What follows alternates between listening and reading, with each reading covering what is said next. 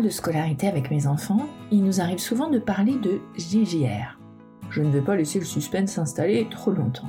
Il s'agit juste d'une manière d'invoquer Jean-Jacques Rousseau et le lycée éponyme de ma ville. J'habite à Montmorency dans le Val d'Oise depuis une vingtaine d'années. Et nous, les Montmorencéens, pouvons nous glorifier de deux choses. La cerise de Montmorency, reconnue dans le monde culinaire, et la présence marquante de Jean-Jacques, qui n'a pas donné son nom à l'unique lycée pour rien. En effet, au-delà du musée qui lui est consacré dans le haut de la ville, Rousseau a vécu de nombreuses années à Montmorency, où il a écrit, entre autres, Julie ou la Nouvelle Héloïse, Émile ou de l'éducation, et, excusez du peu, du contrat social, texte considéré comme l'un des textes majeurs de la philosophie politique et sociale. J'ai visité le musée de Jean-Jacques lors de sorties scolaires. Je passe devant la porte Jean-Jacques Rousseau tous les quatre matins, et JJR est donc une personnalité à laquelle on pense régulièrement. Un récent matin, je me suis demandé combien de temps il avait vécu à Montmorency finalement. Les directions s'affichent Wikipédia. Et là, stupeur, j'apprends d'emblée que Jean-Jacques était suisse. Bonjour mes punaises. Alors pas de cocorico réel concernant Rousseau donc, vu qu'il était suisse, je viens de le dire. Et pas de cocorico du tout quand on réalise en fait que Didier Rousseau, le quadrisaïeul de Rousseau, soit donc son arrière-arrière-arrière grand-père, français lui, a dû quitter sa ville d'Étampes pour fuir la persécution religieuse des protestants et du coup assurer la pérennité de sa lignée. Nous sommes en 1549. Didier part donc s'installer en Suisse, bien plus clémente comme toujours, pour ouvrir une auberge à Genève. On ne sait pas grand-chose de ses propres enfants. Mais son petit-fils Jean Rousseau, puis le fils de celui-ci, David Rousseau, qui est lui le grand-père de Jean-Jacques, vont eux se spécialiser dans une particularité suisse mondialement célèbre, l'horlogerie. Isaac, fils de David, est horloger à son tour. Il épouse en 1704 Suzanne Bernard. Là, petit plaisir de généalogiste de ma part. Peut-être qu'Isaac et Suzanne se seraient mariés, quoi qu'il en soit. Mais sachez que la sœur de l'un, Théodora Rousseau, avait épousé le frère de l'autre, Gabriel Bernard, cinq ans auparavant. Je ne peux jamais m'empêcher dans ces cas-là de me demander si le rapprochement des premiers n'a finalement pas conditionné le rapprochement des seconds. Hein. Isaac et Suzanne, bon, se marient donc, ne tardent pas à donner le jour à un petit garçon, François, né le 15 mars 1705. Cette naissance n'empêche pourtant pas Isaac de satisfaire ses envies d'ailleurs. Il part pour Constantinople pour y exercer son métier d'horloger pendant six ans. À cette époque, hein, pas question de revenir pour les vacances, et le temps a dû sembler bien long aux trois membres de cette famille. Peu après le retour d'Isaac à Genève, Suzanne est de nouveau enceinte. Elle donne finalement naissance le 28 juin 1712 à notre ami Jean-Jacques Rousseau et meurt neuf jours plus tard de ce qu'on appelle la fièvre puerpérale. Il s'agit en fait d'une maladie infectieuse qui survient après un accouchement ou une fausse couche, surtout dans le cas où l'expulsion du placenta n'a pas été complète. Des bactéries donc se multiplient dans l'utérus, puis visent le péritoine et d'autres organes abdominaux. Comme son nom l'indique, cette maladie est caractérisée par une forte fièvre, et sans traitement adéquat, la femme finit par mourir de septicémie, qu'on appelle aujourd'hui sepsis, du grec ancien voulant dire putréfaction. Je me permets d'insister sur le décès de Suzanne, car il était évidemment clé pour la compréhension de la vie de Jean-Jacques.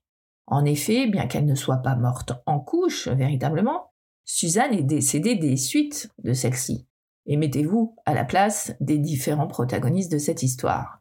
Difficile de ne pas lier le décès de Suzanne à la naissance et à la vie, donc, de Jean-Jacques. Ce dernier se trouve donc orphelin de mère à seulement neuf jours. Une sœur de son père vient s'installer à la maison pour s'occuper de François, 7 ans, et du nouveau-né Jean-Jacques, mais aussi de leur père, Isaac. Tous trois sont très marqués par le décès de leur femme ou mère, et ils n'arrivent pas, a priori, à faire le deuil, vivant dans une sorte de culte à Suzanne. Jean-Jacques grandit à Genève, donc près de ce père qui aime les livres et le pousse à tout lire. À la suite d'une dispute qui lui promet des soucis avec la justice, Isaac quitte Genève et son canton. Nous sommes en 1722, Jean-Jacques a 10 ans, et Isaac part se réfugier dans le canton de Vaud. Pourquoi Isaac ne prend-il pas ses fils avec lui? Il semblerait que c'était dangereux pour les enfants de suivre ce père en cavale. Peut-être a-t-il cru également que leur vie serait de toute façon plus facile auprès de Théodora et Gabriel, leur doublement tante et oncle. Cela a été en fait sans compter avec les convictions de Gabriel, qui envoie de suite Jean-Jacques, ainsi que son propre fils Abraham, en pension chez un pasteur bien trempé et adepte des trempes. Quant à François, il quitte très tôt la maison et on n'en entendra plus parler. En 1724, soit deux ans après son arrivée au pensionnat, Jean-Jacques le quitte. Il a 12 ans. Son oncle cherche alors à lui trouver un métier. Il le place d'abord chez un greffier, mais Jean-Jacques est bien peu enthousiaste. En 1725, voilà donc notre Jean-Jacques de 13 ans, placé pour les cinq prochaines années de sa vie chez un maître graveur. Et à l'époque, hein, même en Suisse, être apprenti n'est pas souvent une partie de plaisir. Le maître de Jean-Jacques est semble-t-il tellement physiquement violent à son égard que ce dernier le craint suffisamment pour bouleverser sa vie à la suite d'un événement bien peu important. Le 14 mars 1728, rentrant tardivement d'une promenade à l'extérieur de la ville et trouvant les portes de Genève déjà fermées, Jean-Jacques décide de fuir par crainte d'être à nouveau battu par son maître. Il n'a donc pas encore 16 ans et le voici totalement livré à lui-même. Car s'il a continué à rendre visite à son père, qui a continué, lui, à lui transmettre sa passion de la littérature, le voici à présent prêt à affronter seul la vie. Enfin prêt, hein Après quelques jours d'errance, Jean-Jacques décide de demander de l'aide au curé d'une petite ville du canton de Genève qui s'appelle Confignon. Je rappelle que les Rousseau sont protestants. Que dit Jean-Jacques au curé ou le curé à Jean-Jacques? Toujours est-il que le prêtre décide de confier notre héros à l'une de ses riches connaissances récemment converties au catholicisme et qui s'occupe aujourd'hui des candidats à la conversion, la baronne Françoise Louise de Varence. Et retenez bien ce nom car Françoise Louise aura une place primordiale dans la vie de Jean-Jacques et pas qu'au niveau théologique. En attendant, nous sommes donc au printemps 1728, Jean-Jacques n'a pas encore tout à fait 16 ans, et le voilà en route pour Turin, capitale du duché de Savoie, où Françoise Louise l'envoie pour prendre des cours donc sur cette foi nouvelle. Jean-Jacques qui arrive le 12 avril et hop est baptisé deux semaines plus tard. Mais t'as vu que cela n'a pas été du goût de Didier, le quadrisaïeul, vous vous rappelez celui qui a quitté la France pour revendiquer en paix son protestantisme. Bref, voici notre Jean-Jacques catholique et italien pour un temps. Pendant quelques mois, il vit des largesses d'aristocrate ou de membres du clergé, tout en effectuant des petits boulots auprès de la haute. Juin 1729 n'est pas seulement le mois qui voit Jean-Jacques avoir 17 ans. C'est aussi à cette période qu'il quitte l'Italie pour retrouver sa chère baronne. Certes, il ne l'avait côtoyée que moins d'un mois l'année précédente, hein, mais avide d'une attention féminine et maternelle, et on se demande pas trop pourquoi, voilà notre Jean-Jacques de retour auprès de Françoise Louise. Il faut dire que cette dernière a 13 ans de plus que lui et pourrait donc presque être sa mère. La bienveillance de la baronne et son porte-monnaie hein, doivent aider également. Bref, Françoise Louise lui offre le poste de factotum à son service dans un premier temps, soit une sorte d'homme à tout faire, puis elle le pousse à suivre la voie de la musique, dont il est féru, en le plaçant auprès de l'une de ses connaissances. S'en suivent euh, tout un tas d'aventures sans réel intérêt de Jean-Jacques pendant deux ans. En 1731, il a à présent 19 ans, et il revient dans les jupes de la baronne. Celle-ci habite à présent à Chambéry et a une sorte de valet secrétaire qui lui sert également d'amant. Jean-Jacques s'incruste et leur ménage à trois fonctionne pas trop mal, jusqu'au décès du secrétaire, suite auquel maman, comme Jean-Jacques l'appelle, et Jean-Jacques se trouve seul. Pendant quelques années, Jean-Jacques s'adonne à ses activités favorites. Il lit beaucoup, il marche beaucoup. Lui, le promeneur solitaire, qui aime tant la flânerie et la nature qui l'entoure. Parce qu'il faut bien travailler, Jean-Jacques trouve un poste au cadastre du duché de Savoie, puis comme maître de musique de jeunes filles fortunées. Comme on lui trouve un polypoker, la baronne finit par l'envoyer consulter un spécialiste à Montpellier. Nous sommes en 1737, les années ont passé, Jean-Jacques a 26 ans.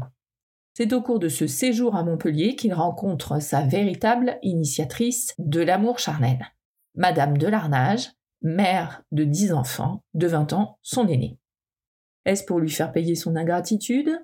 Quand Jean-Jacques retrouve Françoise Louise, elle a un nouvel amant. Peu importe, le ménage à trois reprend. Et Jean-Jacques n'en tient pas rigueur à la baronne, hein, puisqu'elle est le thème central de son premier recueil édité, un livre de poèmes. Nous sommes en 1739, Jean-Jacques a 27 ans. Bon, je ne sais pas vous, hein, mais si on m'avait raconté à moi cette histoire sans me citer de nom du tout et qu'on m'avait demandé de trouver qui en était le héros, ben j'aurais pas parié une cacahuète sur l'un des plus éminents membres des Lumières, voire l'un des hommes les plus connus de tous les temps. Dans la première moitié du XVIIIe siècle, on est plus qu'un homme, à 27 ans, on est limite déjà un peu mûr. Or, à cette date, notre héros suisse n'a pas eu une vie si remarquable que cela. Mais là encore, tout va dépendre d'une rencontre. Dans la longue liste de métiers de Jean-Jacques, je demande le précepteur. Nous sommes à Lyon en 1740. Rousseau, 28 ans, vient d'être nommé précepteur des deux fils du prévôt général. Je n'ai pas trouvé s'il aimait particulièrement ce poste, mais ce que je sais, c'est qu'il va lui permettre de rencontrer du beau monde. C'est le cas par exemple avec son compatriote Condillac, abbé mais aussi philosophe et frère du prévôt général, et également une autre personne dont le nom doit vous être plus familier, d'Alembert. Nous y sommes, aux Lumières. Rousseau frais, enfin, dans la bonne société lyonnaise, et se fait des amis influents. Là de son poste de précepteur, et a priori également de Françoise Louise, avec laquelle les liens sont distendus, Jean-Jacques décide de tenter sa chance à Paris. Là, son entre-gens le met rapidement en contact avec Réaumur. Vous savez, celui qui n'a vraiment jamais été à Sébastopol. Réaumur, qui est physicien et naturaliste, est alors académicien depuis environ 30 ans. Il permet à Jean-Jacques de présenter à l'Académie des sciences son nouveau système de notation musicale, qui ne convaincra personne d'ailleurs, mais quelle entrée en matière pour notre Suisse à Paris tout de même. Puis, de salon littéraire en salon littéraire, Rousseau agrandit son carnet d'adresses, mais à sa décharge, il ne cherche pas seulement à s'entourer des riches et des puissants. Il devient à cette époque ami avec un certain Denis Diderot, aussi inconnu que lui-même à cette époque. Parce qu'il faut bien manger toujours, Jean-Jacques continue à enchaîner les emplois en lien avec l'éducation ou le secrétariat. En juillet 1743, il vient d'avoir 31 ans et est engagé comme secrétaire du comte de Montaigu, qui a lui été nommé ambassadeur à Venise. Rousseau, qui parle italien, s'y éclate, hein, mais indifférent avec l'ambassadeur va le ramener à Paris au bout d'un an. Il faut se méfier de ce qui peut paraître anecdotique. Cette courte expérience vénitienne a permis à Rousseau d'observer le fonctionnement du régime vénitien. Et c'est à ce moment-là alors qu'il a donc 31 ans, que s'éveille son intérêt pour la politique. Il conçoit alors le projet d'un grand ouvrage qu'il intitulerait Les institutions politiques, mais qui s'appellera en fait du contrat social. De retour à Paris donc, Jean-Jacques se met en couple avec une lingère, Thérèse Levasseur, qu'il finira par épouser et avec laquelle il aura cinq enfants. Bon, euh, n'allez pas chercher d'informations sur ceci. Hein ont été placés aux enfants trouvés, l'assistance publique de l'époque. Rousseau dira plus tard, pour se défendre, qu'il n'a alors pas les moyens d'entretenir une famille. Il écrira par la suite que c'était en fait un acte de citoyen que de confier ses enfants à la nation, puis qu'il s'agissait de protéger ces mêmes enfants de sa belle famille soi-disant néfaste. Bref, sans juger les faits, on ne peut quand même que rejoindre Voltaire pour trouver étonnant que Rousseau se soit permis de se poser en pédagogue dans son Émile, par exemple. De 1743 à 1745, Rousseau, parisien, ne fait pas que des enfants. Il compose également. car monsieur s'est mis en tête la composition d'un ballet héroïque appelé les Muses galantes. Il contribue également à la création de ce qu'on appelle des comédies-ballets. Il aime la musique, on vous dit. De 1745 à 1751, le voilà pourtant de retour à la plume. Il exerce de nouveau en tant que précepteur ou secrétaire. Mais c'est en 1749 que sa vie prend évidemment un tournant. Jean-Jacques a 37 ans et son ami Denis Diderot l'entraîne dans une étonnante aventure. Denis confie en effet à son copain suisse la rédaction de certaines pages sur la musique d'un projet titanesque se nommant l'Encyclopédie. Mieux, la même année, c'est également Diderot qui pousse son ami à répondre au concours de l'Académie de Dijon, et dans de drôles de circonstances.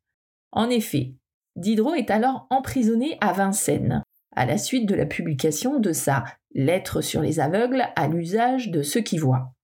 Montrant dedans clairement une vision matérialiste et totalement athée, il termine en prison dans une époque qui n'est rien de cela.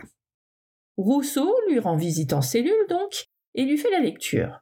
Dans le journal Le Mercure de France, les deux amis apprennent que l'Académie de Dijon a donc lancé un concours sur la question suivante. Le rétablissement des sciences et des arts a-t-il contribué à épurer ou à corrompre les mœurs? Cette lecture provoque chez Jean-Jacques ce qu'on nomme usuellement l'illumination de Vincennes, événement qui va profondément changer le cours de sa vie. Tout d'un coup, écrit-il, je me sens l'esprit ébloui de mille lumières. Des foules d'idées s'y présentèrent à la fois avec une force et une confusion qui me jeta dans un trouble inexprimable. Sa participation à ce concours s'intitule Discours sur les sciences et les arts, ou dit aussi Premier discours. Jean-Jacques y soutient que le progrès est synonyme de corruption. Et bim, il obtient le premier prix de ce fameux concours en juillet 1750. Jean-Jacques a alors 38 ans. L'ouvrage est publié l'année suivante et son auteur acquiert immédiatement une célébrité internationale. Jean-Jacques abandonne alors ses emplois de secrétaire et de précepteur pour se rendre indépendant, et il vit majoritairement grâce à ses travaux de transcription de partitions musicales. Il adopte une attitude physique et vestimentaire plus en harmonie avec les idées qu'il a développées dans son premier discours, c'est-à-dire qu'il épure pas mal son dressing, disons. Mais ce sont ces idées qui vont l'éloigner progressivement de Diderot et des philosophes de l'encyclopédie. Jean-Jacques touche toujours à la musique à cette époque. Le 18 octobre 1752, son intermède en un acte, le devin du village, est représenté devant le roi Louis XV et la Pompadour à Fontainebleau. L'opéra est un succès, mais Rousseau se dérobe le lendemain à la présentation au roi, refusant de ce fait la pension qui aurait pu lui être accordée. Rousseau n'est pas royaliste, il a eu le temps d'y penser. Et disons qu'à 40 ans, on ne se refait pas sur ce plan-là.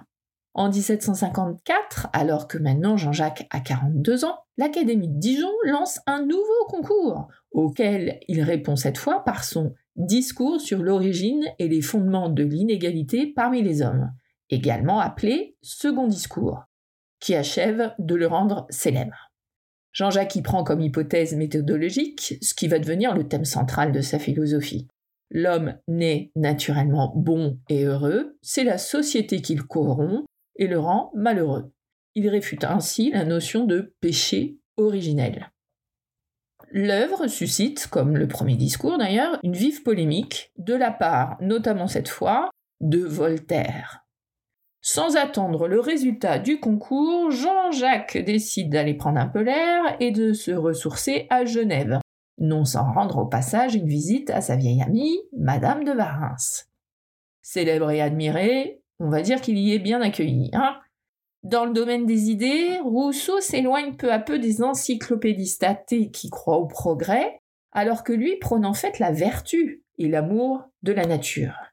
Il reste fondamentalement croyant, hein, mais finit par abjurer le catholicisme et va réintégrer le protestantisme redevenant ainsi citoyen de Genève.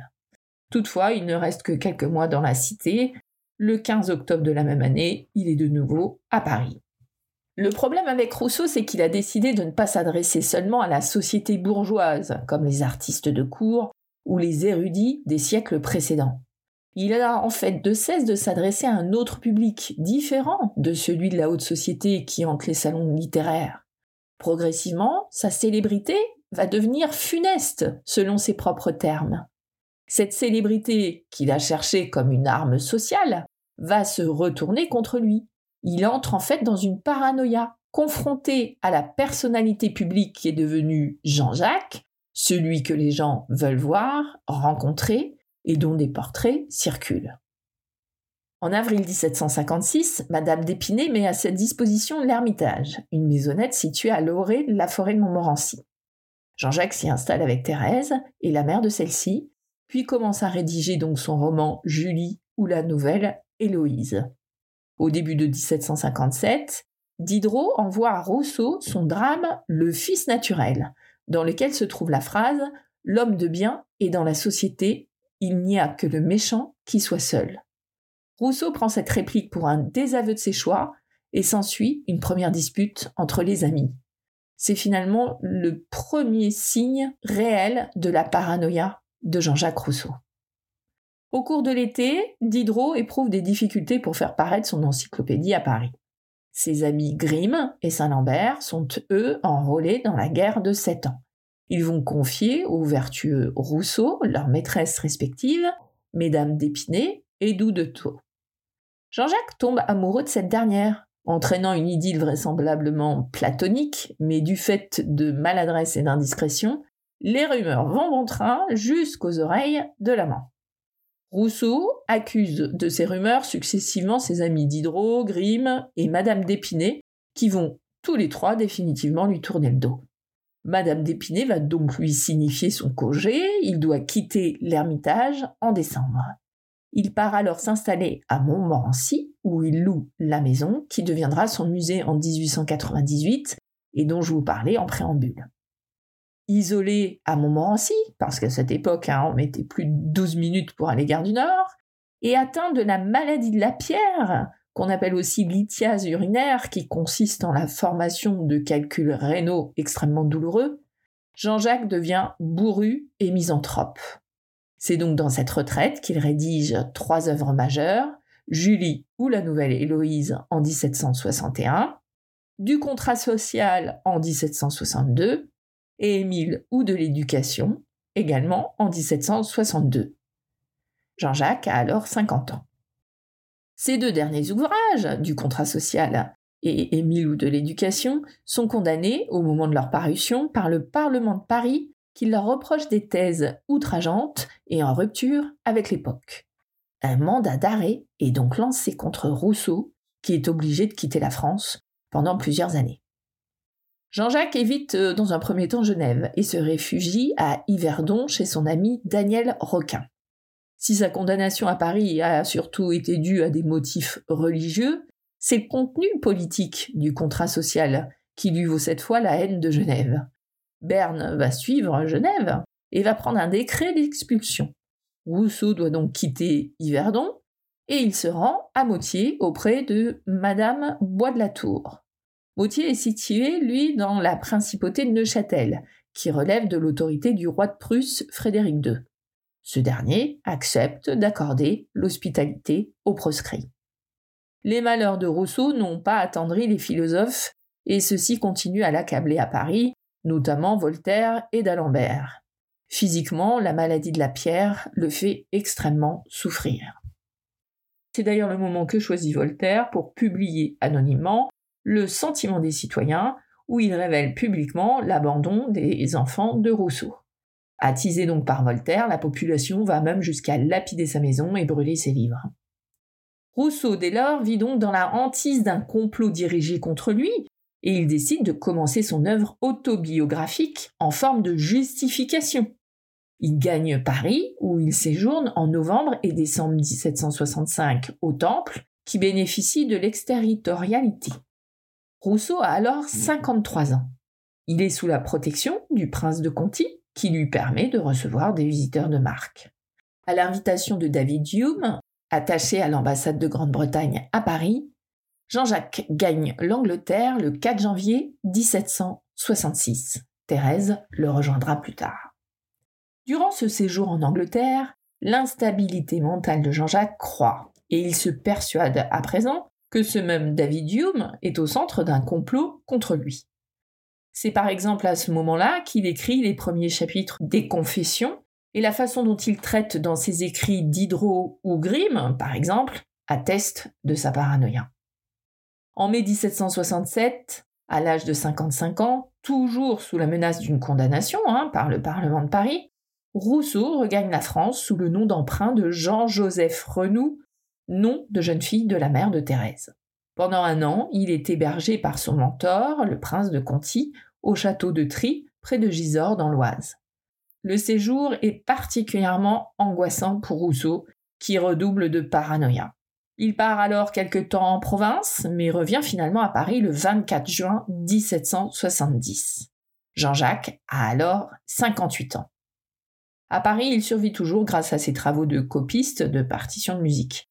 Il organise des lectures de la première partie de ses confessions dans des salons privés devant des auditoires euh, silencieux et quelque peu gênés face à cette âme euh, mise à nu. On n'est pas habitué, disons. Ses anciens amis, eux, craignent des révélations. Madame d'Épinay, du coup, va faire interdire ses lectures par Antoine de Sartine, qui est alors lieutenant général de police. En 1778, le marquis René-Louis de Gérardin lui offre l'hospitalité dans un pavillon de son domaine du château d'Ermenonville près de Paris également. C'est là que l'écrivain philosophe va finalement mourir subitement le 2 juillet 1778 à l'âge de 66 ans après une longue balade de ce qui semble avoir été un AVC. Pour info, certains ont avancé l'hypothèse d'un suicide, mais disons qu'on n'a absolument aucune preuve de cela. Le lendemain de la mort de Jean-Jacques, le 3 juillet 1778, le sculpteur Jean-Antoine Houdon moule son masque mortuaire, comme c'est l'usage à l'époque. Le 4 juillet, donc deux jours après le décès, le marquis Girardin fait inhumer le corps dans un cercueil de plomb dans l'île des Peupliers de cette propriété. La tombe, qui est érigée à la hâte par ce marquis de Girardin, est remplacée en 1780 par le monument funéraire actuel qui a été dessiné par Hubert Robert, exécuté par Jean-Pierre Le Sueur. C'est un sarcophage sculpté sur ses quatre côtés de bas-reliefs représentant une femme donnant le sein et lisant les mille, ainsi que plusieurs allégories de la liberté, de la musique, de l'éloquence, de la nature et de la vérité. Sur le fronton, un cartouche d'où pend une guirlande de palmes qui porte la devise de Rousseau Vitam impendere vero, consacrer sa vie à la vérité. La face nord porte, elle, l'épitaphe Ici repose l'homme de la nature et de la vérité. Le philosophe est rapidement l'objet d'un culte et sa tombe est assidûment visitée jusqu'à ce jour d'ailleurs. Ainsi se conclut la vie de cet incroyable penseur qui n'a suivi aucun cours de philosophie, je le rappelle. Autodidacte, ce sont ses lectures, notamment celles de ses immédiats prédécesseurs qui vont l'aider. Descartes, Locke, Malebranche, Leibniz, la logique de Port-Royal ou les justes naturalistes, qui lui ont permis donc de devenir philosophe.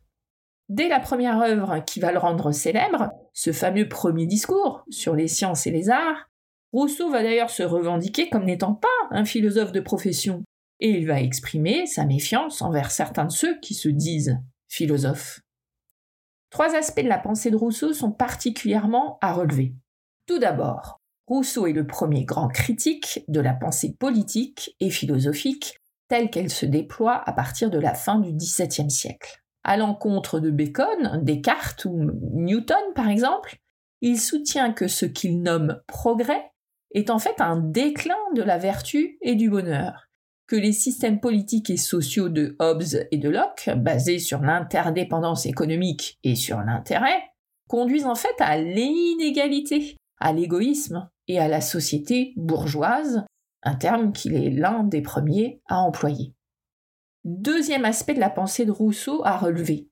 Si il est critique de la théorie politique et philosophique de son temps, sa critique vient de l'intérieur. En effet, il ne veut pas revenir ni à Aristote, ni à l'ancien républicanisme, ni à la moralité chrétienne, dont il tire des conclusions différentes en se posant d'ailleurs des questions différentes. Rousseau cherche à créer de la théorie. Enfin, il est le premier à penser que la démocratie est la seule forme légitime d'État. Par ses idées politiques, républicaines et sociales, il faut combattre euh, l'inégalité sociale, Rousseau a forcément eu une influence considérable sur les hommes politiques qui vont faire la Révolution française. Le contrat social a d'ailleurs inspiré la Déclaration des droits de l'homme et toute la philosophie de la Révolution. Sa pensée embrassait en fait des domaines extrêmement variés. Tout ce dont on a déjà parlé, la critique sociale, la théorie politique, la morale, mais aussi la théologie. Sa pensée s'exprime dans de nombreux genres. Il fait des discours, des romans, du théâtre, des traités philosophiques, ses confessions, sans oublier même la composition musicale. La réflexion sur la liberté constitue l'unité de son œuvre singulière et complexe. Liberté originelle de l'homme à l'état de nature, liberté du solitaire abîmé dans sa rêverie, liberté politique fondée sur le contrat social. Quel que soit l'aspect considéré, il s'agit toujours de mettre au jour la liberté, de lutter contre ce qui en nie l'existence et en empêche la compréhension. Rousseau a montré aussi le lien étroit qui unit l'égalité et la liberté. Il est, par sa sensibilité vive, son amour de la solitude et de la nature, également un précurseur du romantisme. Il est aussi un remarquable théoricien de la République. Rousseau demeure toutefois une figure singulière et disons paradoxale. Hein. Philosophe des Lumières, hein, c'est comme ça qu'on le conçoit. Il est incompris de ses pairs et d'ailleurs hostile à des thématiques centrales de son époque. Il s'oppose par exemple à l'idée de progrès et il méprise l'histoire. Pourtant, l'un des symboles d'une période historique majeure de la France va prendre soin de sa postérité. La Convention vote en effet l'entrée de Rousseau au Panthéon le 14 avril 1794, soit 16 ans après sa mort. L'hommage solennel de la nation française a lieu le 11 octobre 1794. Les cendres de Jean-Jacques sont transférées d'Ermenonville au Panthéon, à Paris, où il repose en face de qui Je vous le donne en mille? Non, vous trouverez pas. Voltaire, mort moins de deux mois avant lui. Les deux hommes sont donc ainsi condamnés à un face-à-face pour l'éternité qu'ils n'auraient probablement pas souhaité, à savoir s'ils en ont profité pour se réconcilier. À bientôt mes punaises. Prochain épisode Et si on parlait des suffragettes, punaises?